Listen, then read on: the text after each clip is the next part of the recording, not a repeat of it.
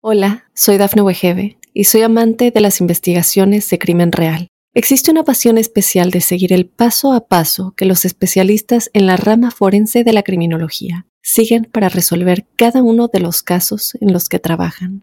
Si tú, como yo, eres una de las personas que encuentran fascinante escuchar este tipo de investigaciones, te invito a escuchar el podcast Trazos Criminales con la experta en perfilación criminal, Laura Quiñones Orquiza en tu plataforma de audio favorita. Estas son las informaciones más importantes hasta el momento. Estados Unidos y la Unión Europea anuncian una nueva asociación para socavar la energía rusa. Buena noticia para inmigrantes, anuncian nuevas normas para trámites migratorios. Miami Beach prohibió la venta de alcohol después de las 6 de la tarde. Arrestan a una mujer por intentar regalar a su bebé en plena calle.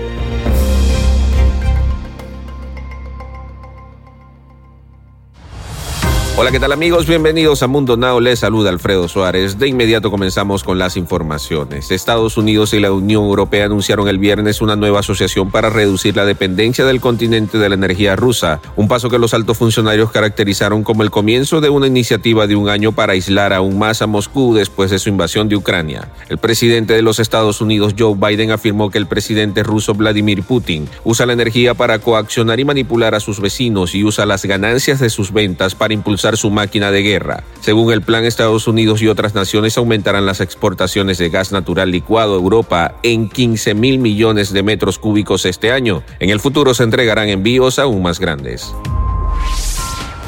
Anuncian nuevas normas para trámites migratorios. El gobierno del presidente Joe Biden dio a conocer el jueves nuevas normas para procesar los pedidos de asilo en la frontera con México con la esperanza de resolverlos en meses en lugar de años. A través de un comunicado, el Departamento de Seguridad Nacional y junto con el Departamento de Justicia dieron a conocer una nueva regla, la cual asegura que aquellos que son elegibles para asilo reciban alivio rápidamente y aquellos que no lo son sean removidos rápidamente. Las normas autorizan a los funcionarios a otorgar o denegar solicitudes, algo que hasta ahora solo era facultad de los jueces de inmigración para la gente que llega a la frontera. Las autoridades de Miami Beach han anunciado que la venta de alcohol estará prohibida en las áreas de toque de queda después de las 6 de la tarde a partir del jueves. Este nuevo anuncio se produjo luego de que las autoridades pidieran un toque de queda en el distrito de entretenimiento después de varios brotes violentos durante las vacaciones de primavera. El toque de queda que abarca la zona más concurrida de Miami Beach, incluido el famoso paseo Ocean Drive, se aplicará entre la medianoche hasta las 6 de la mañana desde el jueves hasta el lunes por la mañana. Una joven madre identificada como Yesenia Cárdenas fue arrestada luego de que presuntamente intentase regalar a su bebé recién nacido a unos extraños en la calle. Por fortuna, una de las personas llamó de inmediato a las autoridades. Los oficiales respondieron al extraño suceso en Corpus Christi luego de que uno de los transeúntes tomó a la bebé de tan solo dos semanas que le había regalado Yesenia Cárdenas y enseguida decidió llamar al 911 para reportar la dramática escena, explicaron las autoridades. Según la policía, Cárdenas parecía estar drogada al momento de que entregó a su bebé en plena calle.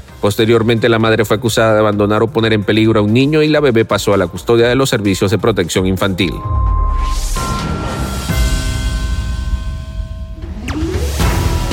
Y hasta aquí esta emisión de Mundo Now. Trabajó para ustedes Alfredo Suárez, recordándole que en Mundo Hispánico estamos a solo un clic de la información.